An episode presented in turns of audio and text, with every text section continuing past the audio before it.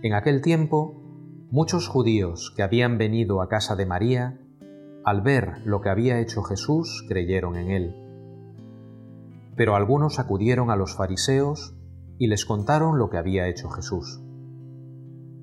Los sumos sacerdotes y los fariseos convocaron el Sanedrín y dijeron, ¿Qué hacemos? Este hombre hace muchos signos.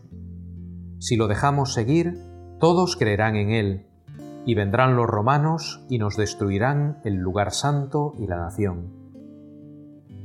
Uno de ellos, Caifás, que era sumo sacerdote aquel año, les dijo, Vosotros no entendéis ni palabra, no comprendéis que os conviene que uno muera por el pueblo, y que no perezca la nación entera. Esto no lo dijo por propio impulso, sino que por ser sumo sacerdote aquel año, habló proféticamente, anunciando que Jesús iba a morir por la nación. Y no solo por la nación, sino también para reunir a los hijos de Dios dispersos. Y aquel día decidieron darle muerte.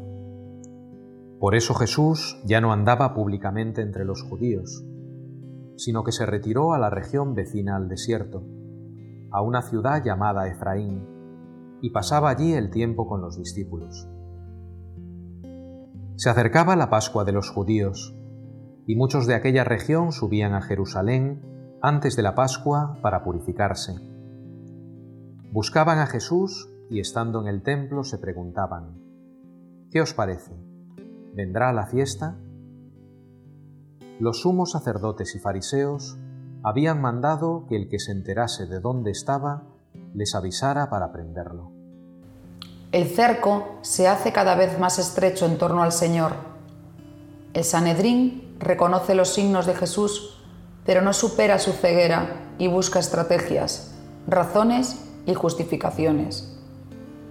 El grupo que primero tendría que haberle reconocido como Mesías es, por el contrario, el que más se afana en verle como la gran amenaza y pone en marcha el proceso para acabar definitivamente con él. Sin embargo, nada detendrá el plan de salvación divino. Estos acontecimientos, tan cargados de odio, resentimiento e injusticia, serán el escenario en el que el Maestro dará su lección final, la entrega de su propia vida por amor a los hombres.